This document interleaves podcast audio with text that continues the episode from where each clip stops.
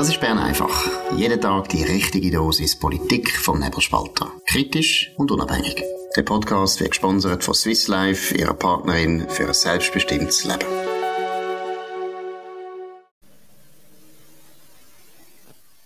Ja, das ist die Ausgabe vom 30. Mai. Dominik Feusi und Markus Somm. Tamedia hat neue Umfragen gemacht zum Zustand von der Schweiz, besser gesagt zum Zustand von den typischen Vogue-Themen in der Schweiz. Dominik, was sind da die wichtigsten Erkenntnisse?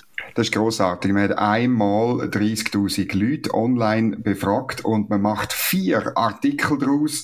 Ganz kurz zusammengefasst. Wir, vor allem wir Männer, wir sind alles Rassisten, wir sind alle transphob, wir sind alles Frauenfinden. Das sind drei Artikel. Und der vierte Artikel ist dann noch, und wir getrauen uns das nicht zu sagen. Ganz ein paar Zahlen.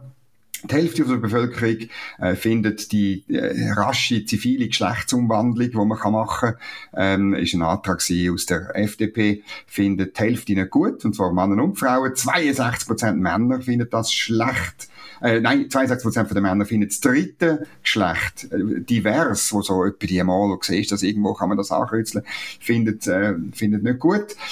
Dann äh, 41% von den Männern findet Blackfacing völlig unproblematisch, äh, 44% von der Bevölkerung. Und ähm, die Männer, insbesondere die jungen Männer, sind auch gegen Frauenförderung, finden nicht gut, wenn man zum Beispiel eine Frau bei gleicher Qualifikation vorzieht. Wenn man dann genauer reinschaut, ist interessant, dass auch ganz viele Frauen im Übrigen das auch nicht gut finden, insbesondere auch bei den Jüngeren. Ähm, ähm, oder auch, dass Frauen mit Blackfacing kein Problem haben. Und auch, dass das mit der Geschlechtergeschichte, dass das völlig, völlig ein Nischenthema ist. Und ähm, ja, Darum äh, sehr ein bisschen viel Bruit äh, pour, pour une soupe, oder wie sagen die Franzosen, ein bisschen, ein bisschen wirklich ein bisschen äh, billiger Journalismus finde ich auch. Weißt du, so eine Umfrage machen kostet ja nichts. Aber die Message ist klar, und es hat bei jedem Artikel dann ein Rassismusexpertin, ein Kolonialhistoriker oder ein Transaktivist, wo uns dann eben belehrt, Mai, Mai, Mai, wie schlimm das wir sind. Genau, gut, ich würde sogar die Umfragen, wo ja jetzt sagen wir aus Sicht von diesen wahrscheinlich eher woken Journalisten vom Tagi, die das jetzt gemacht haben, das sind ja die Jungen, die haben ja auch das Woke-Problem auf der Redaktion vom Tagesanzeiger. So 25-jährige Volontäre, die die Welt besser verstehen als die 50-jährigen Redaktoren. Aber ich habe das Gefühl, aus Sicht von diesen Leuten ist es eigentlich eher eine kleine Enttäuschung, oder? Sie hätten mhm. wahrscheinlich größere Mehrheiten für ihre Sachen erwartet. Und trotzdem muss ich sagen, ich finde die Umfrage, also ich, ich traue denen nicht, weil, weil letztlich, ich kann mir nicht vorstellen, dass so viele Leute überhaupt das Problem haben mit Blackfacing. Es fängt schon mit dem Begriff an, wo ich jetzt einfach mal behaupte, die meisten Leute, die nicht in den letzten drei Jahren an einer Universität sind, wissen gar nicht, was das ist, der Blödsinn. Ist auch ein typisches Import, äh, Importprodukt aus Amerika. Das ist ja überhaupt das grösste Elend der Linken, wo man eigentlich merkt, wie sie am Kapitulieren sind. Sie haben nicht einmal mehr eigene Ideen. Sie übernehmen alles aus Amerika. Blackfacing ist ein Thema aus Amerika, natürlich, weil das Land äh, einmal Sklaverei hat von Afrikanern. Wir haben meines Wissens das nicht gehabt. Vielleicht gibt es dann bald einmal Kolonialhistoriker, die nachweisen, dass im Kanton äh, Bern äh, sehr viele Sklaven gehalten worden sind, im Quartier Breiter Rhein. Das könnte schon sein. Aber grundsätzlich, ehrlich gesagt, glaube ich, das sind Themen, die die Leute überhaupt nicht beschäftigen. Die meisten Leute wissen gar nicht, um was es geht. Die Medien machen alles, dass das zu einem Thema wird, weil die Leute das Gefühl haben, die Medien schreiben über relevantes Zeug. Und so wird es, eigentlich pervers, wird dann plötzlich relevant, weil die Leute das Gefühl haben, eben, es sei relevant. Aber wie gesagt, eigentlich sind die Umfragen aus Sicht von diesen woken Leuten nicht so erfreulich. Das ist so. Nur noch schnell, wie man gefragt hat bei Blackfacing. die Frage hat man, ist nur folgendermaßen formuliert gewesen. Finden Sie diese Handlung problematisch? Fragezeichen. Sich ein schwarzes Gesicht schminken. Klammer Blackfacing, Klammer geschlossen. Und eben, die kommt auch auf die Umstände drauf an. Also ich finde, wenn einer einfach irgendwie quer über den, den Bahnhofplatz läuft an einem normalen Tag wie irgendwie heute, dann ja, also für mich ist es nicht problematisch, aber dann frage ich mich schon, was ist mit dem passiert, wenn das jemand an der Fasnacht macht oder wenn das jemand an einem, äh, irgendwie, so an einem Turnerabend macht, come on, ist überhaupt keine Sache. Ja, gut, eben. Es sind alles so Kulturkampfthemen. Was noch interessant ist, ähm, die Umfrage, wo man gefragt hat, ob die Leute ähm, sich in der Meinungsfreiheit eingeschränkt fühlen, das ist schon noch interessant. 41 Prozent der unter 34-Jährigen sagt ja. Bei den Rentnerinnen und Rentnern sind es nur 27 Prozent. Und es ist vor allem rechts. SVP-Wähler äh, mehr als die Hälfte, 52 Prozent der SVP-Wähler fühlen sich eingeschränkt, dass sie das, was sie richtig finden, nicht dürfen sagen. Das hat natürlich mit diesen Potemkinschen Dörfern von diesen woken Journalisten zu tun, die da aufgebaut werden, auch bei SRF im Übrigen. Bei der FDP sind es 36 Prozent, bei der Mitte 37 Prozent, bei den Grünliberalen 29 Prozent und sogar bei SP und Grünen Dort kann es natürlich umgekehrt sein, weil die irgendwie linksextrem sind. Dort sind es äh, 25 Prozent ähm, und 21 Prozent, die sich eingeschränkt fühlen bei der Meinung. Genau, und das zeigt ja auch, dass im Prinzip, äh, wie soll ich sagen, die Propaganda natürlich schon bei der SVP irgendwo Spuren hinterlässt. Aus meiner Sicht völlig zu Unrecht.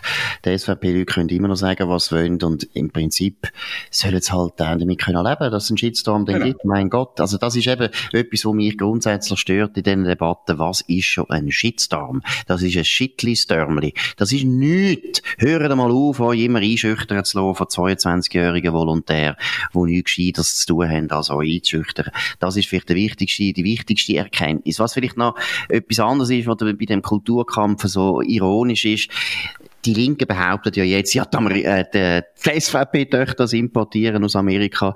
Tatsache, es ist ja gerade umgekehrt. Alle die Konzepte, alle die Vorstellungen, was Rassismus betrifft, was Genderfragen betrifft, ja sogar jetzt mittlerweile auch Klimawandel, es kommt alles aus Amerika.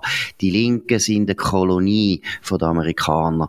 Also, sie bringen eigentlich nichts mehr selber zustande. Auch das finde ich ein bisschen peinlich. Gut, gehen wir zu einem anderen Thema und zwar Elisabeth Bohm-Schneider, Bundesrätin, zuständig für die Migrationspolitik, hat jetzt äh, einmal wieder erkennen lassen, wie sie das Asylproblem lösen will. Um was geht's da?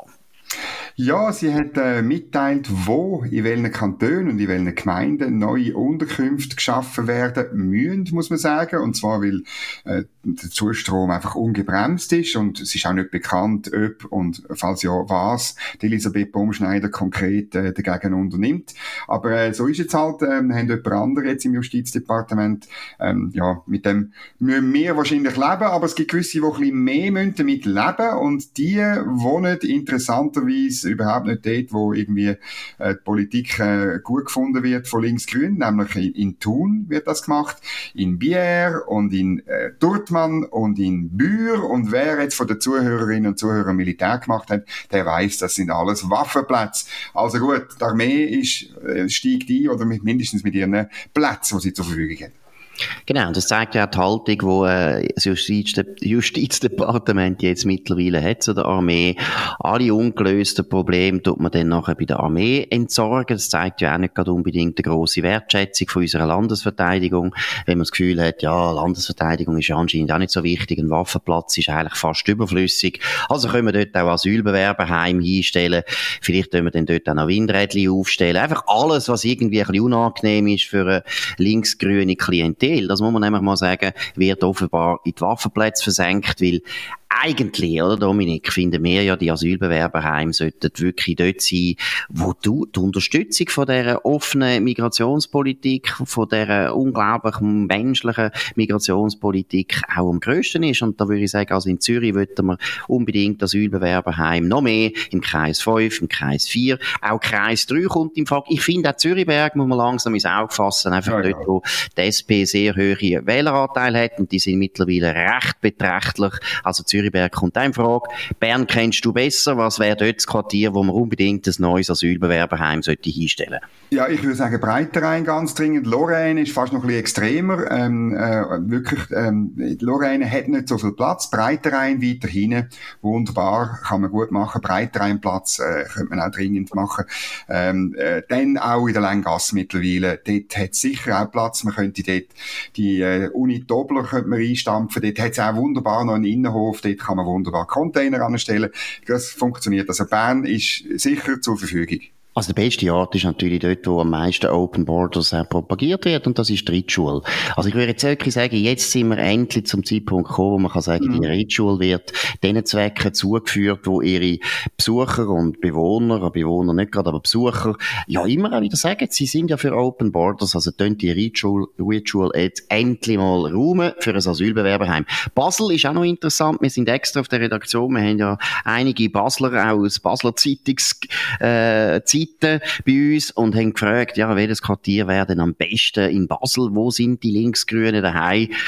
Und ich muss ehrlich sagen, sie haben sich nicht können einigen. Es ist eigentlich herausgekommen, dass die ganze Stadt Basel ist einfach so linksgrün. Es spielt keine Rolle, ob im Gundeli oder äh, im Breiter, äh, im Bruderholz oder im Kleinbasel. Man kann überall Asylbewerberheim bauen, weil überall hat man grosse Zustimmung zu deren Asylpolitik. Man findet sie gut. Und ich meine, wir sind nicht zynisch, sondern wir, wir wollen diesen Leuten das geben, wonach sie verlangen. Und sie verlangen nach Immigranten. Sie wollen ja Immigranten aufnehmen. Also dann könnt ihr auch. Wir tun euch das gewähren. Riechen, das ist der einzige Ort, wo ich jetzt würde sagen, nein, da braucht es kein Asylbewerberheim, die haben schöne Waldhütten und die wählen auch meistens anders als die linksgrünen Sösse in der Stadt. Den Riechen tun wir da äh, ausnehmen. Gut, ja, das denke ich. Gut. Wir kommen zum nächsten Thema und das hat auch mit dem Klimaschutz zu tun, besser gesagt nicht auch, sondern hat mit dem Klimaschutz zu tun. Wir stimmen ja ab über das neue Klimaschutzgesetz, wobei schon die, schon die ganze, wenn man die ganze Formulierung anschaut von dem Gesetz, Dominik, du hast auch grosse Erfahrungen, was das Gesetz betrifft. Ich finde, das ist ein neuer Zug in der Gesetzgebung, dass eigentlich schon nur der Name von einem Bundesgesetz praktisch propagandistisch ist. Was meinst du? Ja, das ist so. Das hat in der Schweiz eigentlich ähm, hat ein bisschen eingerissen, so mit, mit, ich würde sagen, so in den letzten zwei, drei Jahren, auch ein bisschen mit Corona und insbesondere eben mit der Energiepolitik. Also, da gibt's ja auch einen, einen Mantelerlass für die sichere Stromversorgung mit erneuerbaren Energien. Das ist so, hat man übernommen von Deutschland, würde ich sagen. Also, ist wirklich, ist, äh, ist ganz schlimm. Man sollte Politik nicht nicht von Deutschland übernehmen. Wirklich nicht. Ich muss dich da korrigieren. Ehrlich gesagt, ich glaube, es kommt nicht einmal von Deutschland, es kommt sogar von Amerika. Ich meine, wenn du schaust, beim Joe Biden, oder, alle die unglaublichen Ausgabenprogramme, wie der die genannt hat, das ist wahnsinnig, Inflationsbekämpfung und so weiter. Also, unglaubliche Fantasie. Ich würde noch schnell das Gesetz, muss man äh, einen schnell den Namen sagen, Bundesgesetz über die Ziele im Klimaschutz, das geht noch. Die Innovation, was immer das soll heißen, also das Bundesgesetz über die, die Innovation, also gibt's, also ich meine, das ist ja unglaublich, Bundesgesetz über die Innovation und die Stärkung der Energiesicherheit. Also ist absolut propagandistisch, weil das Gesetz, und um da geht's jetzt, tut eigentlich das alles nicht erreichen, außer das Ziel festschreiben. Was ist das Wichtigste, was man muss wissen über das Gesetz, Dominik, und was sind vielleicht auch, da können wir dann im zweiten Schritt diskutieren, die wichtigsten Bedenken, die man muss haben. Ja, aber ich finde wirklich, es geht um das. Man tut Ziel festlegen, ohne dass man Massnahmen festlegt. Und, und damit hat man Politik ohne Preisschild. Es hat zwei kleine Massnahmen drin. 2,2 Milliarden Franken gibt man aus. Einerseits für das Rausreißen von Öl- und Gasheizungen und Austausch mit, äh, mit Wärmepumpen, wo sowieso gemacht wird. Äh, die entsprechenden äh, Wärmepumpenhändler, die sind ausgebucht bis, äh, bis ins Jahr 2300. Ähm, und dann gibt man noch, auch noch Geld in so neue Technologien, insbesondere in Carbon Storage and Capture. Das ist ähm, auch 100% Mitnahmeeffekt, weil die entsprechenden Technologien, da gibt es einen Hype, die haben überhaupt kein Problem, um auf dem privaten Markt äh, Geld überzukommen. Aber darum kann man wirklich sagen, es hat einerseits bei den Subventionen 100% Mitnahmeeffekt und es hat Ziel drin, wo eigentlich kein Preisschild haben. Und das ist auch, das finde ich fast noch schlimmer, als mit diesen Namen und so, wo äh, von Deutschland oder USA, es ist, es nicht besser, äh, übernommen werden. Oder ich finde halt, äh, demokratische Politik, gerade direkt demokratische Politik, ist nur dann ehrlich, wenn man wenigstens ein bisschen offenlegt was man, was man vorhat, wenn man Ziel in ein Gesetz schreibt. Und jetzt sagen die Befürworter, es wird überhaupt nichts passieren, es wird keine Steuern geben, es wird kein Verbot geben, sondern es ist dann alles wunderbar, eitel Sonnenschein. Äh, du hast geschrieben, oder? Ab 2050 gibt's Mandarinli für alle und so weiter. Äh, es ist einfach, das ist das grosse, das ist das grosse wie soll ich sagen, wirklich ein, ein politkulturelles Problem. In der Schweiz haben wir das so nicht gemacht. Und ähm, andererseits kann man dann sagen, ja gut, der demokratische Wert von einem Jahr, wo sich abzeichnet, ist dann auch nichts. Oder? Also man, man kann dann nicht zunehmend sagen, ja gut, wir haben halt die Ziele, wir erfüllen sie halt nicht. Genau, es ist an sich ein wertloser Entscheid. Also selbst wenn es ein Jahr gibt, und ich bin nicht sicher, ob es ein Jahr gibt, das könnte durchaus noch kippen, hoffentlich ja. kippen, weil bei der FDP ist es jetzt auch am Rumoren, Gott sei Dank, die letzten liberalen Geister sind langsam geweckt worden, das ist gut, aber selbst wenn es ein Jahr gibt, ist es ein wertloses Jahr. Es ist ein bisschen ähnlich wie bei der Alpeninitiative, dort hat man das erste Mal den Unsinn angefangen, dass man einfach Ziel und Jahr ins Gesetz geschrieben hat, in der Hoffnung, ja, wenn man es doch einfach, also es ist wirklich ganz eine infantile Vorstellung von der Welt, oder? Dass man einfach sagt, wir hätten jetzt halt gern netto null. Jetzt schreiben wir es einfach mal ins Gesetz, dann kommt denn das schon. Und auch immer die primitive Vorstellung, ja, ohne Zwang geht nichts. Das sind ja die gleichen Leute, die sonst der Meinung sind, äh, Vergewaltiger und Mörder und so weiter sollte man nicht zu lange einsperren, weil Zwang bringt ja nichts bei den Kriminellen. Aber wenn es um uns geht, dann bringt es schaurig viel, dann sollte man einfach irgendwelche Ziele festlegen, ohne sich Gedanken zu machen, ob es überhaupt realistisch ist. Einfach, ist es überhaupt machbar? Und zweitens, ist denn noch zahlbar? Aber schon das Machbar ist eigentlich eine grosse, grosse Frage. 2050, das ist praktisch nur noch 25 Jahre. Das ist wahnsinnig eine kurze Zeit für Technologieentwicklung von dem Ausmaß, weil eben, wir müssen praktisch den, den ganzen Bereich von den fossilen Brennstoffen einfach voll unterstützen, äh, ersetzen. Und ich sage es noch einmal, ich habe es schon ein paar Mal gesagt, die Zahl 82 Prozent vom ganzen Energiebedarf auf der Welt wird immer noch von fossilen Brennstoffen erfüllt. Wer glaubt, dass man das in 25 Jahren kann ändern kann, der glaubt an Sammy Klaus. Also von dem her ist klar, das Gesetz muss man unbedingt ablehnen, weil es ist nicht, weil eben, wir haben es gesagt, es ist vielleicht von der Folge her nicht einmal verrockt, weil man kann es einfach dann nicht einhalten. Man hat dann einfach Gesetze, die man nicht einhalten. Nein, es ist einfach ein Unsinn. Man sollte Politiker dazu zwingen, dass sie wieder Gesetze machen, wo Sachen drinstehen, wo man kann erfüllen und wo klar ist, wer sie zahlt. Und das geht so nicht weiter. Mhm. Ich finde eben, es braucht eine Preisbekanntgabeverordnung für Politik. Oder? Stell dir vor, ähm, eine Firma tut, irgendein Gewerbler tut in seinem Schaufenster äh, Sachen an und tut nicht äh, anschreiben, wie viel das kostet, oder? Dann kommt er sehr schnell, kommt er äh, von der Behörde ein Brief über und ein Merkblatt und ein Formular und eine Aufforderung und vielleicht noch ein Bus, oder? Weil er die Preisbekanntgabeverordnung nicht einhalten. Politiker, denen ist das Schnurz, oder? Und dann, ich finde noch der zweite Aspekt, den ich auch noch wichtig finde, gerade auch mit, was die Jungen im Land angeht, oder? Es wird Angst geschürt in dem Abstimmungskampf. Es werden Katastrophenbilder an die Wand äh, gemalt, dass äh, alle Gletscher äh, weg sind, wenn man, wenn man Nein stimmt, äh, dass die Schweiz überschwemmt wird und weiß auch nicht was alles. Und das ist wirklich ein, ein Katastrophismus, ein Alarmismus, wo schlecht ist und wo auch nicht stimmt mit den Fakten. Ähm, wir haben darüber geschrieben, der IPCC hat seine schlimmsten Horrorszenarien in der Wahrscheinlichkeit zurückgenommen. Das, äh, wir hätten eigentlich sollen, äh, eine Jubelveranstaltung machen für das. Und das merken jetzt sogar die Grünen, merken das ein bisschen. Also es ist heute eine Geschichte bei Tamedia, äh, der Genfer Regierungsrat Antonio Hodgers, früheriger Nationalrat für die Grünen, der ist zwar besorgt über den Klimawandel, aber er sagt, es sei falsch, der Katastrophismus, man soll weniger Angst schüren und mehr Hoffnung verbreiten. Endlich! Ich habe wirklich auf das, auf so viel Vernunft habe ich wirklich mal gewartet.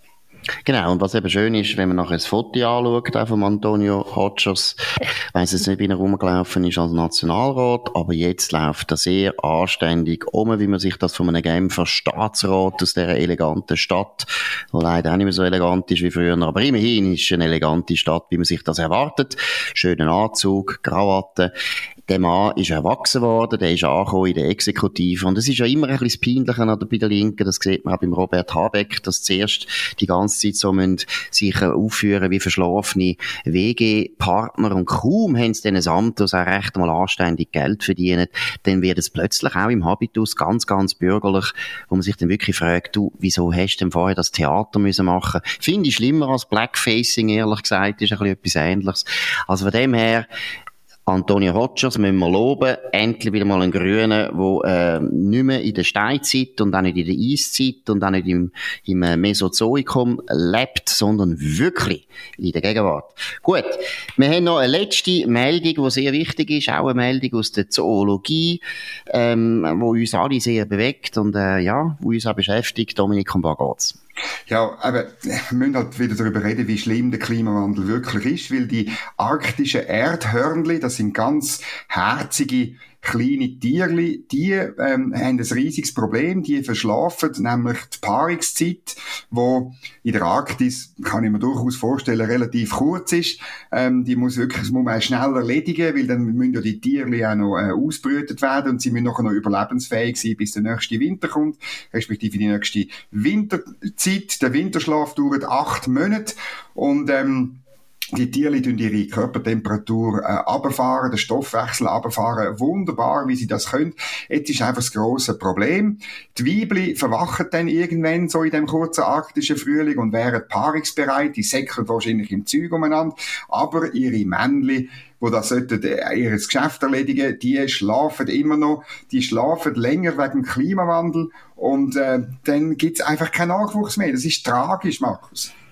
Ja, gut, also muss ich jetzt ehrlich sagen, das ist jetzt auch eines von diesen Themen, wo mich jetzt wirklich sehr beschäftigt und es ist nicht gut. Ich hoffe, dass wir mit dem Klimaschutzgesetz das können äh, verhindern.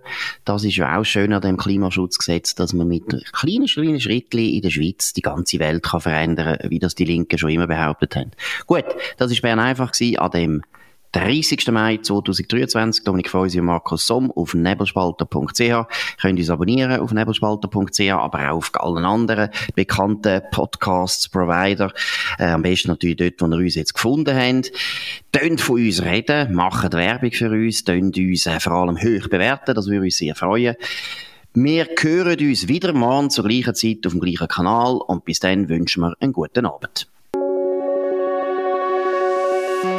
Das war Bern einfach, gesponsert von Swiss Life, ihrer Partnerin für ein selbstbestimmtes Leben.